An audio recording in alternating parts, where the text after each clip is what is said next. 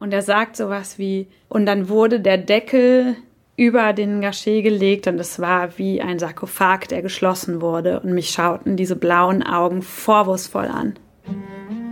In der Zeit des Nationalsozialismus wird das Bildnis des Dr. Gachet zum politischen Spielball. Und es verbindet sich untrennbar mit dem Schicksal eines Menschen. Das ist Finding van Gogh. Eine Podcast-Serie über meine Suche nach dem letzten Porträt von Vincent van Gogh und nach dessen bewegter Geschichte. Mein Name ist Johannes Nichelmann.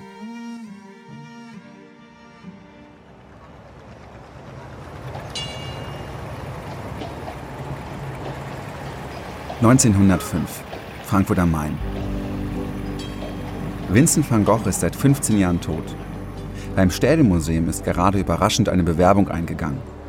Ein gewisser Georg Zwarzensky, 29 Jahre alt, macht auf fünf eng mit der Hand beschriebenen Seiten auf sich aufmerksam. Obwohl die Direktorenstelle des Ihnen unterstehenden Instituts nicht öffentlich ausgeschrieben ist, schreibt er, erlaube ich mir ganz ergebenst, Ihnen dieses Schreiben zu überreichen. Dieser Georg Zwarzensky ist jung, hat aber trotzdem schon eine beeindruckende wissenschaftliche Karriere in halb Europa hinter sich, inklusive zweier Doktortitel. Heute wäre das für einen 29-Jährigen ziemlich bemerkenswert, und das war es damals auch. Ich habe mich noch niemals um eine Stellung beworben und weiß nicht, ob dieses Schreiben zu lang oder zu kurz geworden ist, fügt er hinzu. Jedenfalls bitte ich es nicht als aufdringlich zu betrachten, wenn ich ohne eine Aufforderung Ihrerseits mit einem Schreiben an Sie herantrete. Sein Mut, diese Bewerbung abzusenden, zahlt sich aus. Er beeindruckt die Frankfurter. Wenig später ist er der Direktor eines der wichtigsten Museen des Landes und zieht in eine Stadt, in der wohlhabende Bürgerinnen und Bürger das kulturelle Leben prägen. Frankfurt gilt schon damals als außergewöhnlich weltoffen. Das war also mit die reichste Stadt überhaupt in ganz Deutschland. Das heißt, hier waren also enorme Ressourcen die Swarzensky eben vorgefunden hat und die er, das hat er verstanden, die Leute eben auch dazu zu bringen, ja, die zugunsten des Städels anzuwenden. Andreas Hansert, der Historiker, hat über Zwarzensky und den Einfluss des Frankfurter Bürgertums geforscht. Er war halt wirklich jemand, der auf Augenhöhe mit diesen Bürgersleute war. Ein Museumsdirektor ist ja schließlich jemand, der wirtschaftlich nicht mit den äh, Größen sich äh, irgendwie vergleichen kann. Also mittelständische Unternehmer hat ein, was weiß ich, je nachdem zehnmal so hohes äh, Einkommen wie ein Museumsdirektor, nicht? Das ist heute auch so. Aber das Renommee, das so ein Museumsdirektor hat, ist natürlich immens. Also sich auch mit so jemandem zu schmücken, ne? ja, ist ja für so Leute auch interessant und reizend. Von wegen, ich habe Umgang mit dem Städeldirektor und so. Nicht? Das ist natürlich etwas. Und Sozensky hat sehr gut verstanden, das auch äh, produktiv einzusetzen, ja, ohne dass er irgendwie Anbietern oder so etwas war. Ne? Zwarzenskis Assistent erinnert sich später mal an jemanden, der mindestens 20 Jahre älter gewirkt haben muss, als er eigentlich war. Hörte jemand, der Zwarzensky nicht kannte, schreibt er, diese tiefe Bassstimme im Fernsprecher. Er hätte darauf geschworen, am anderen Ende stünde ein Berserker, breit wie ein Bierbrauer, hoch wie ein Grenadier des ersten Garderegiments. Erschien Georg Zwarzensky dann selbst, so erstaunte man. Ein kleiner, zierlicher Herr mit Spitzbärtchen und einem scharfen, randlosen Kneifer auf der Nase zwischen freundlichen, großen Augen.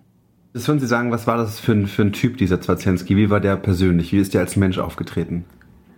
Der musste hohe Autorität ausgestrahlt haben, ohne jetzt im, im Sinne von autoritär, ich glaube, so war der nicht. Es war eine Figur, von der wir heute irgendwie meinen würden, das ist jemand, mit dem könnte man irgendwie Umgang haben. Oder mit dem hätte man, sage ich mal, aus heutiger Sicht, eigentlich würde man den gerne mal treffen, im Gegensatz zu vielen anderen äh, Leuten äh, aus der damaligen Zeit, wenn man es historisch sich damit beschäftigt, man sagt, naja, dass die vertreten ja Ansichten, zum Beispiel auch politisch oder so, das ist ja meilenweit entfernt, wie wir es heute sehen. Ja. Swarzensky kommt damals an ein Museum, das einen hervorragenden Ruf besitzt. Als besonders innovativ aber gilt es nicht gerade. Er hat relativ schnell gemerkt, was die Altmeistersammlung betrifft, war Frankfurt auf einem internationalen Niveau. Was die zeitgenössische Sammlung aber betrifft, war es Frankfurt eben nicht. Kurator Alexander Eiling ist heute am Städel genau dafür zuständig. All die moderne Kunst, die man hier findet, Monet oder eben Van Gogh, gab es 1905 noch so gut wie gar nicht. Zwarzensky will damals genau das ändern, das Museum für jüngere, aufregendere Kunst öffnen. Passenderweise plant die Stadt schon seit einiger Zeit ein Museum für die moderne, damals zeitgenössische Kunst. Und Zwarzensky sorgt mit seinem großen diplomatischen Geschick dafür, dass dieses neue Museum mit dem Namen Städtische Galerie an das Städel angedockt wird. Das Selbstverständnis der Stadt Frankfurt war ja schon eins, es war eine der reichsten Städte in Deutschland gewesen, also hier war das Kapital, dass man mit einem Museum, einem neu gegründeten Museum der Städtischen Galerie auch auf einem internationalen Niveau sein wollte. Und das hieß, er wollte eben nicht nur Frankfurter Kunst kaufen, sondern qualitativ hochwertige Kunst auch aus dem Ausland. Aber im verstockten Deutschen Kaiserreich ist das Sammeln von zeitgenössischer, innovativer Kunst überhaupt keine Selbstverständlichkeit. Wir dürfen ja nicht vergessen, in Deutschland ist immer noch das Kaiserreich, also Kaiser Wilhelm II., der das für eine degenerierte Rindsteinkunst hält und äh, Monet, die ganzen französischen Impressionisten und Van Gogh auch mit Bausch und Bogen ablehnt und dafür keinen Pfennig Geld investieren würde. Sowas wie das Bildnis des Dr. Gachet war für den Kaiser eher Gekleckse als hohe Kunst. Gerade die Malerei von Van Gogh, diesem schrägen Typen, der auch noch Selbstmord begangen hat, das war für viele im Kaiserreich vor allem eines.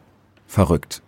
Und man musste diese Erwerbung in Museen ja rechtfertigen, entweder hier vor der Administration, vor der Stadt.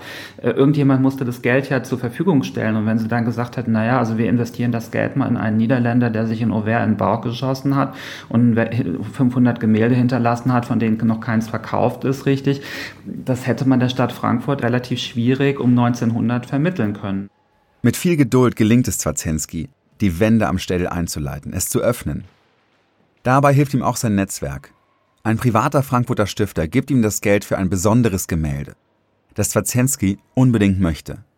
1911 kauft er es in einer Pariser Galerie und damit gelingt ihm ein echter Coup. Es ist das Bildnis des Dr. Gachet.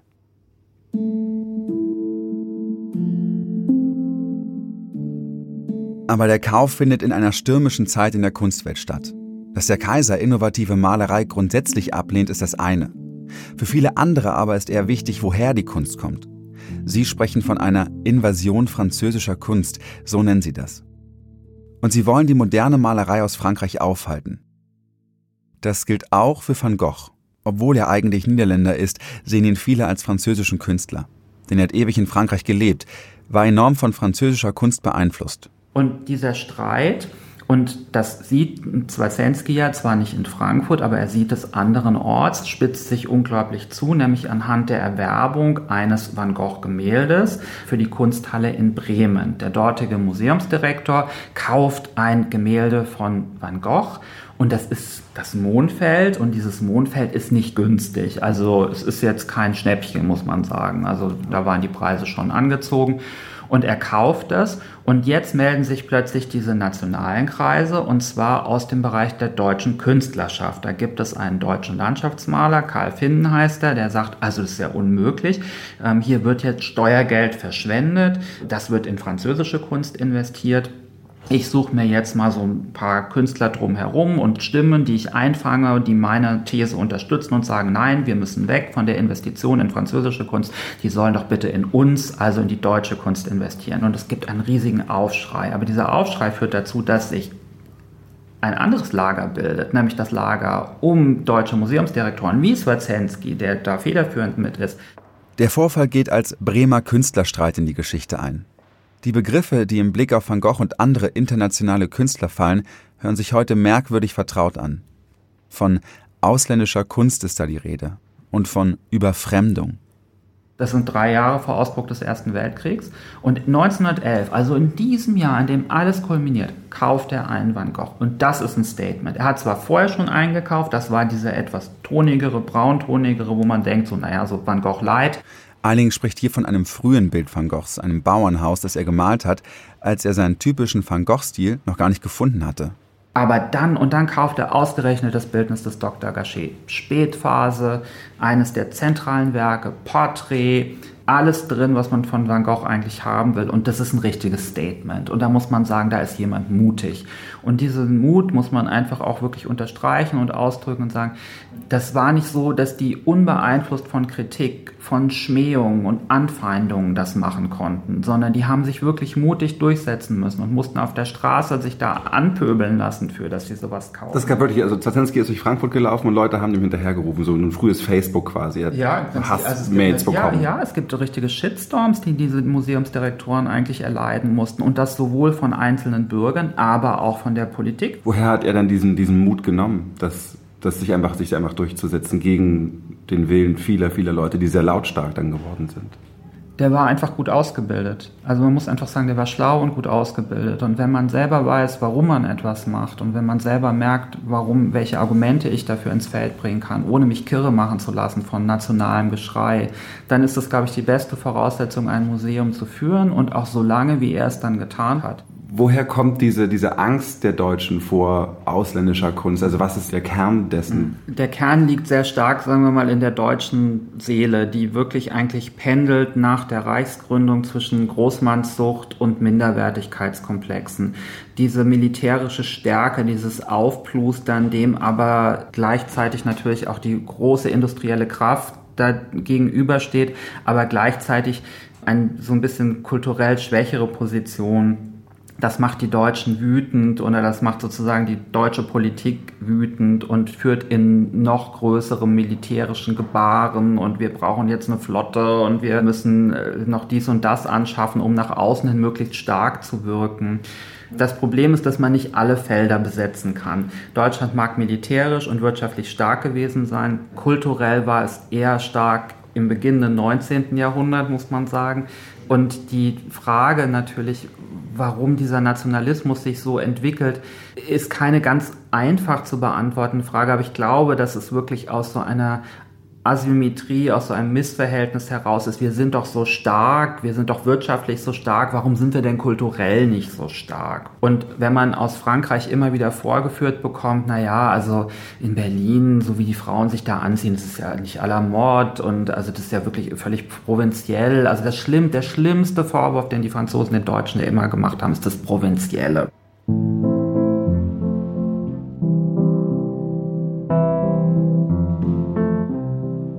Das Museum kauft immer mehr Kunst aus Frankreich. Monet, Renoir, Degas. Und bald auch zeitgenössische Kunst aus Deutschland. Maler wie Kirchner, Heckel oder Beckmann. Alles junge Künstler, Expressionisten, die für eine neue, mutige Kunst aus Deutschland stehen und die alle sehr von Van Gogh beeinflusst waren. Mit den Jahren entwickelt sich die städtische Galerie genauso, wie Zwarzensky es sich vorgestellt hat und das Bildnis des Dr. Gachet wird zu einem der Herzstücke der Sammlung. Das muss wirklich ein sehr beliebtes und für zumindest Kreise des Bürgertums in Frankfurt so richtig so ein Objekt gewesen sein, mit dem die sich identifiziert haben, was für ihre Stadt stand. Anna Huber ist Kunsthistorikerin und arbeitet am Städel in der Vermittlungsabteilung. Sie hat viel zum Bildnis des Dr. Gachet recherchiert. Das kann man sich heute nicht mehr so gut vorstellen.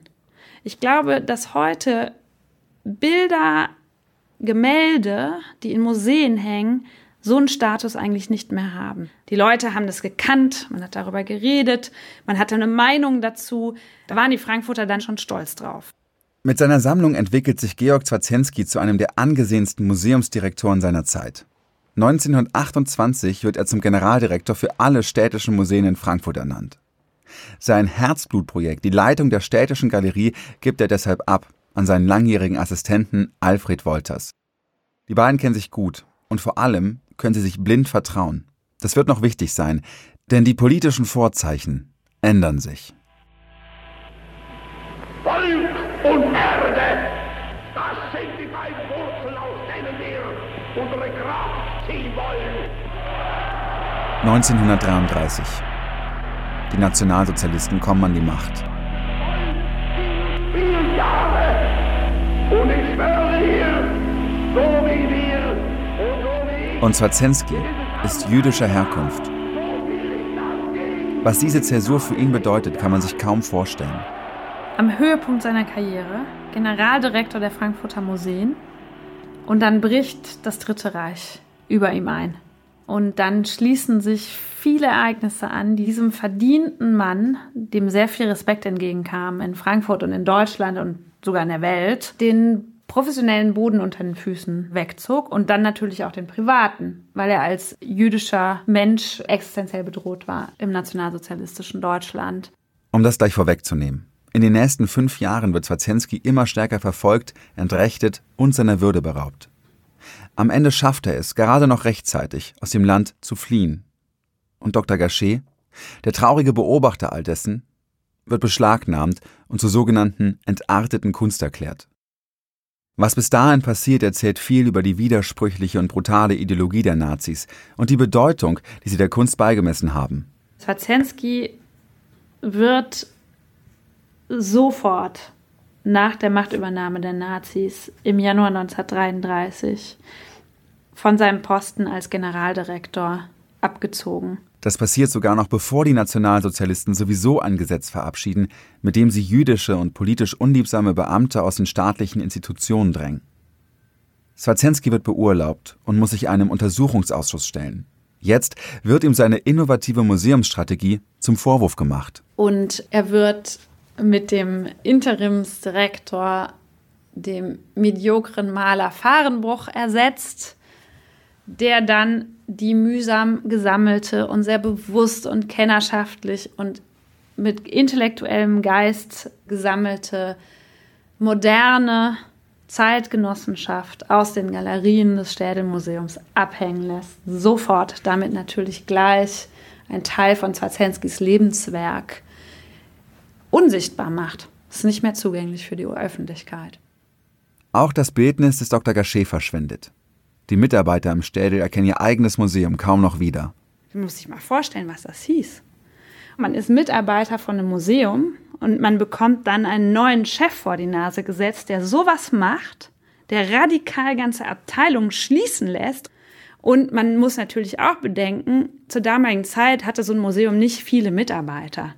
Es gibt Fotos von den Mitarbeitern vom Städelmuseum, da stehen die alle als Traube auf der Treppe vom Museum zusammen. Das ist eine kleine Anzahl an Menschen. Das heißt, die kannten sich alle gut, die waren befreundet. Und dieser langjährige, sehr bewährte Direktor Swarzensky wird eben ersetzt durch einen in deren Augen wahrscheinlich auch relativ unfähigen Idioten, um es mal einfach zu sagen.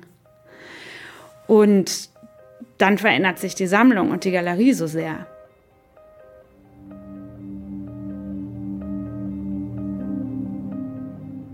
Georg Zwarzenski genießt unter den Frankfurter Bürgerinnen und Bürgern immer noch viel Vertrauen. Das ändert sich nicht von heute auf morgen. Der Rückhalt ist so groß, dass er die Untersuchungskommission übersteht. Und damit bleibt er immerhin Direktor des privaten Städelschen Kunstinstituts, also dem mit den alten Meistern. Mit der zeitgenössischen Kunst hat er ab sofort nichts mehr zu tun. Also auch nicht mit dem Bildnis des Dr. Gachet. In den Akten, die so erhalten sind aus den 30er Jahren im Städtemuseum, da ist der Swarzensky gar nicht mehr so präsent. Und das kann man sich ja auch vorstellen. Der merkt, wie das gesamte jüdische Leben in Deutschland brutal, immer brutaler angegangen wird. Und er ist dann häufig krankgeschrieben. Der Wolters übernimmt seine Aufgaben teilweise, weil er es einfach nicht leisten kann, anscheinend. Das können wir nur in etwa rückschließen. Immer mehr seiner jüdischen Kollegen und Freunde entscheiden sich, Deutschland zu verlassen. Aber Zwarzensky bleibt. Frankfurt, das ist die Stadt, die er lieben gelernt hat. Alfred Wolters, Zwarzenskys vertrauter Kollege, muss währenddessen einen Balanceakt schaffen. Ein Museum für moderne Kunst leiten in einem Regime, in dem diese Kunst mehr und mehr unter Beschuss gerät. Über viele Monate versucht er zumindest einen Teil der Werke wieder auszustellen, die Fahrenbruch abgehängt hat. Der konnte sich als Generaldirektor zwar nicht lange halten, aber sein radikaler Eingriff ins Museum lässt sich nicht einfach rückgängig machen. Wolters muss vor den Gremien der Stadt um jedes einzelne Bild kämpfen. Und tatsächlich bekommt er die Erlaubnis, einige der Gemälde wieder öffentlich auszustellen. Wahrscheinlich hat das aber auch damit zu tun, dass sich ein Großereignis ankündigt. 1936 finden nämlich die Olympischen Spiele in Berlin statt. Dort wollen die Nazis eine gute Figur vor der Auslandspresse machen, sich als fortschrittliche Nation präsentieren. Wohl auch deswegen dürfen einige moderne Kunstwerke wieder im Städel gezeigt werden. Und es ist sehr wahrscheinlich anzunehmen, dass das ein Zeitpunkt war, Januar 1936, als dann das Bildnis des Dr. Gachet von Van Gogh auch wieder in der Galerie sichtbar wird. Und das Spannende ist aber, dass dieses Hin und Her zeigt, wie die Unsicherheit darüber, was als entartet galt und was nicht, was also von den Nazis gewünscht war und was nicht, total groß war. Und das deckt sich mit der größeren Geschichte der Kunst im Nationalsozialismus, im Dritten Reich. Weil es ist ganz klar erarbeitet und verstanden inzwischen, dass die Nazis in ihrer Definition der entarteten Kunst nie zu einem präzisen Punkt gekommen sind. Die haben diese schreckliche Ausstellung entartete Kunst gemacht, aber die haben eine Definition dieses Begriffes der Entartung in der Kunst nie geliefert. Und man weiß auch ganz klar, dass die sich nicht einig waren. Da gab es konservative Denker, die von Anfang an klar eine expressive, sich von der Form lösende, hin zur Abstraktion tendierende Malerei abgelehnt haben, ganz klar. Aber am Anfang ist es auch so, dass Van Gogh und auch die Expressionisten von Teilen der nationalsozialistischen Strömung noch in den Himmel gelobt werden als besonders germanisch-nordisch. Wie muss man sich das eigentlich vorstellen? Also hatten die Nazis Angst vor der Macht der Kunst? Also die haben der ja enorme Bedeutung beigemessen offensichtlich. Ja, ich weiß gar nicht, ob die so Angst vor der Macht hatten. Die haben die ja gleichzeitig auch als große Chance gesehen, diese Macht der Kunst. An die haben sie geglaubt. Denn die Nazis, das muss man auch verstehen, die haben äh, nicht die Kunst an sich abgelehnt, sondern die haben tatsächlich eben an die Macht der Kunst geglaubt. Und zwar wie? Sie beschäftigen sich sehr detailliert mit der Kunst, auch mit der Kunst der Moderne. Und sie kommen dann tatsächlich nach viel Diskussion innerhalb der Nazi-Riegen irgendwann zu dem Schluss, dass das Ausdruck einer Verfallsgesellschaft ist, was da im späten 19. Jahrhundert und dann vor allem im frühen 20. Jahrhundert in der Kunst entstanden ist. Und sie sind in eben der Überzeugung, dass man das nur wieder los wird, wenn man es entfernt. Man muss es wirklich entfernen. Ausmerzen, das sind ja die Begriffe, die sie verwenden. Ich verkünde die Spiele von Berlin als eröffnet. Die Olympischen Spiele 1936 sind die Ruhe vor dem Sturm.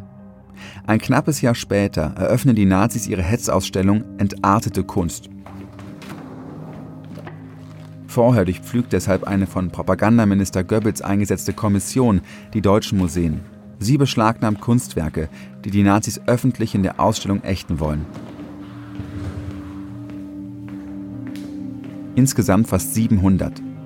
Im Städel nehmen sie 30 Werke mit. Der Gachet aber ist nicht darunter. Was waren das für Künstler, die da ausgestellt wurden? Ja, das ist eben interessant. Die Nazis konnten sich, wie gesagt, nicht auf einen wirklich definierten Begriff der Entartung einigen, aber das, was sie öffentlich dann als Verfallskunst, als entartete Kunst ausgestellt haben, das war eine recht präzise Gruppe und das waren eben vor allem die Künstler der expressionistischen, der surrealistischen Avantgarden, also wirklich die Künstlergruppierungen des frühen 20. Jahrhunderts, hauptsächlich Zeitgenossen. Der Van Gogh, Van Goghs Werke waren in der Ausstellung Entartete Kunst nicht zu sehen. Die Ausstellung entwickelt sich zu einem großen Erfolg mit über zwei Millionen Besuchern. Ob aus Verachtung oder vielleicht doch heimlicher Bewunderung, ist schwer zu sagen. Die Nazis fühlen sich jetzt jedenfalls angestachelt, noch viel mehr Kunst aus den Museen zu räumen. 20.000 Werke sind es am Ende. Auch in Frankfurt wird rigoros leergeräumt. Nur einen Monat nach der ersten Beschlagnahmung nehmen die Nazis hunderte weitere Kunstwerke mit. Nur Dr. Gachet bleibt noch ein letztes Mal verschont. Für die Besucherinnen und Besucher offen sichtbar, hängt er noch mehrere Monate im Städel. Dann aber geht alles ganz schnell. Es kommt zur dritten Welle von Beschlagnahmungen. Insgesamt fünf Bilder soll das Städel diesmal nach Berlin schicken. Darunter ein Munk, ein Gauguin und eben Van Goghs Gachet. Damals hängt der Gachet ja noch. Er ist noch im Frankfurter Städelmuseum. Er darf sogar noch ausgestellt werden. Wie kommt es jetzt dazu, dass er doch am Ende als entartet gilt? Es gibt im Jahr 1937, einmal im August und dann im November 1937, also tatsächlich eine Woche bevor das Städel dann die Nachricht kriegt, der Gachet soll beschlagnahmt werden, zwei Museumsleiterkonferenzen in Berlin. Bei der ersten bekommt der Wolters erzählt, der Alfred Wolters als Direktor erzählt, der Nachfolger von Zwarzensky. Genau, der Nachfolger von Zwarzensky, Alfred Wolters, erzählt, Van Gogh gehört jetzt zu einer Gruppe von problematischen Ausländern, die nur noch in einem gesonderten Bereich im Museum ausgestellt werden dürfen. Bei der zweiten Museumsleiterkonferenz, und das geht wirklich vom Reichserziehungsministerium aus, also das ist Gleichschaltungsgedanke gegenüber den Museen, da sagen die, Van Gogh ist entartet. Und als Argument wird angeführt, dass der Van Gogh verrückt war. Und das ist tatsächlich ein interessanter Komplex, äh, eine interessante Geschichte, wieder um dieses Klischee der Geisteskrankheit Van Goghs. Weil schon in den 10er und 20er Jahren Van Goghs Kunst, aber auch die Person Van Gogh in Hinblick auf seine ferndiagnostizierte, im Rückblick diagnostizierte Schizophrenie diskutiert wird. Und in dieser Schizophrenie sehen die Intellektuellen, auch die Psychiater der 10er und 20er Jahre, ein großartiges Beispiel dafür, dass Geisteskrankheit ein kreatives Potenzial auslöst. Also das wird komplett positiv gesehen. Es wird gesagt, er ist deswegen so ein toller Ausnahmekünstler gewesen, der die Kunstgeschichte bewegt hat, weil er schizophren war. Weil das Potenziale, visionäre Einsichten auslöst, das Andersartige des Geisteszustandes. Die Nazis, eigentlich in einem kleinen Schritt, drehen das Argument um und sagen, ein pathologischer Künstler muss verbannt werden. Ein Künstler, der geisteskrank ist, steht für eine genetische Abirrung und die gilt es auszulöschen. Und in diese Kategorie der Entartung fällt dann auch der Van Gogh. Verzweifelt versucht Alfred Wolters noch etwas Zeit zu gewinnen. Selbst der Frankfurter Bürgermeister, eigentlich ein überzeugter Nazi, unterstützt ihn jetzt und setzt sich offiziell für das Gemälde ein. Ausrichten aber können am Ende beide nichts. Denn die Forderung aus Berlin ist eindeutig. Unverzügliche Übersendung heißt es aus dem Propagandaministerium, auf Anordnung des Führers. Wolters bleibt keine Wahl. Er muss dem Befehl aus Berlin folgen. Der Mitarbeiter, der damals dafür zuständig ist, das Bild zu versenden, erinnert sich später an diesen verstörenden Moment. Und er sagt sowas wie, und dann wurde der Deckel über den Gachet gelegt und es war wie ein Sarkophag, der geschlossen wurde und mich schauten diese blauen Augen vorwurfsvoll an.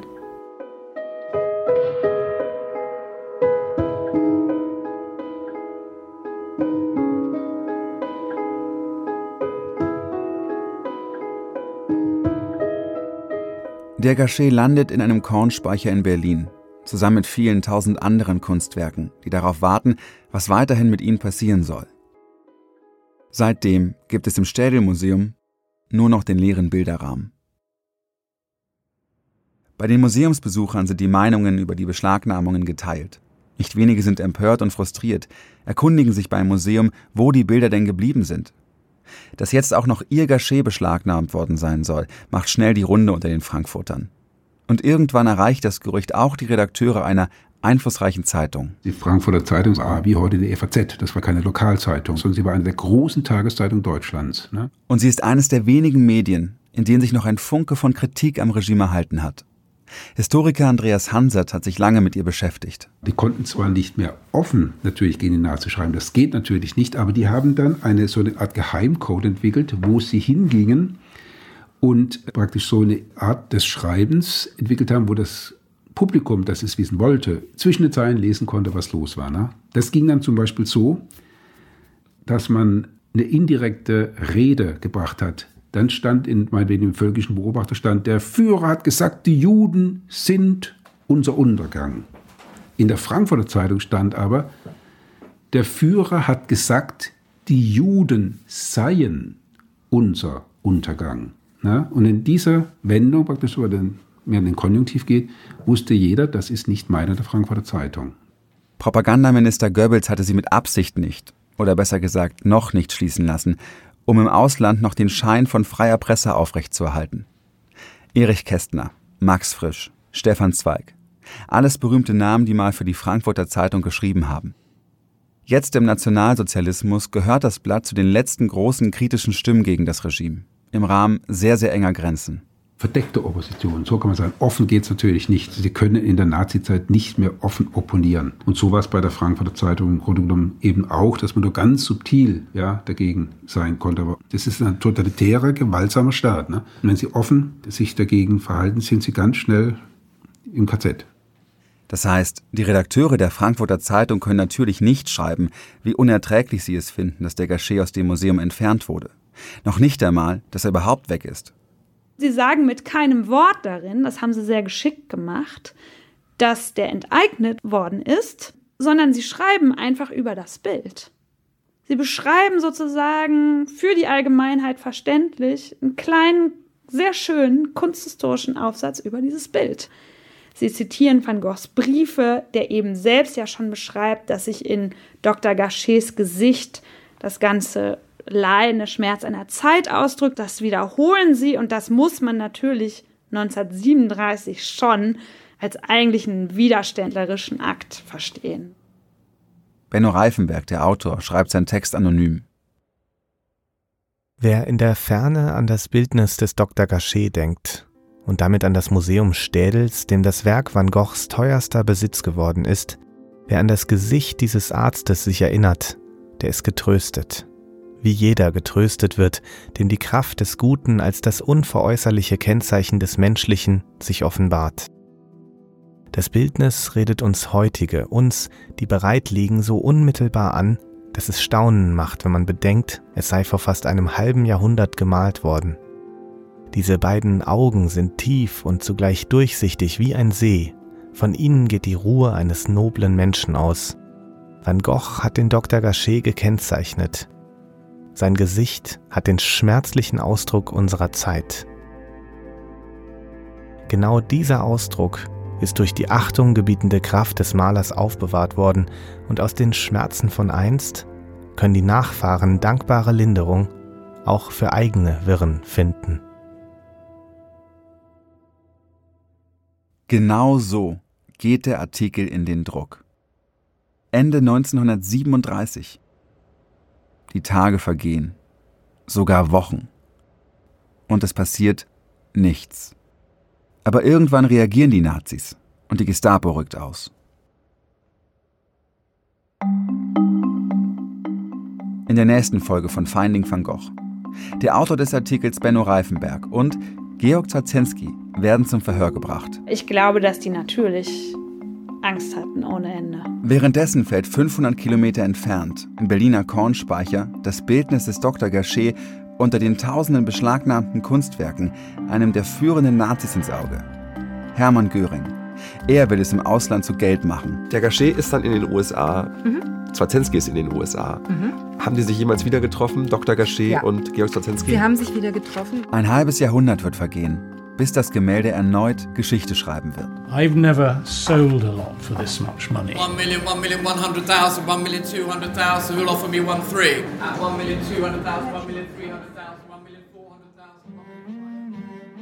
Das war die zweite Folge von Finding van Gogh, einer Podcast-Serie des Frankfurter Städelmuseums in Zusammenarbeit mit Jakob Schmidt und mir, Johannes Nichelmann. Eine kurze Nachricht noch zum Schluss. Finding van Gogh ist die erste Podcast-Serie des Städelmuseums. Die meisten Leute erfahren ja von neuen Podcasts über Empfehlungen. Wenn euch Finding van Gogh also gefällt, dann könnt ihr uns sehr einfach unterstützen. Überlegt euch, wen aus eurem Freundes- oder Familienkreis diese Geschichte interessieren könnte und schickt dieser Person am besten jetzt gleich den Link zum Podcast. Und wenn euch interessiert, wie es weitergeht, dann hören wir uns gleich in Folge 3.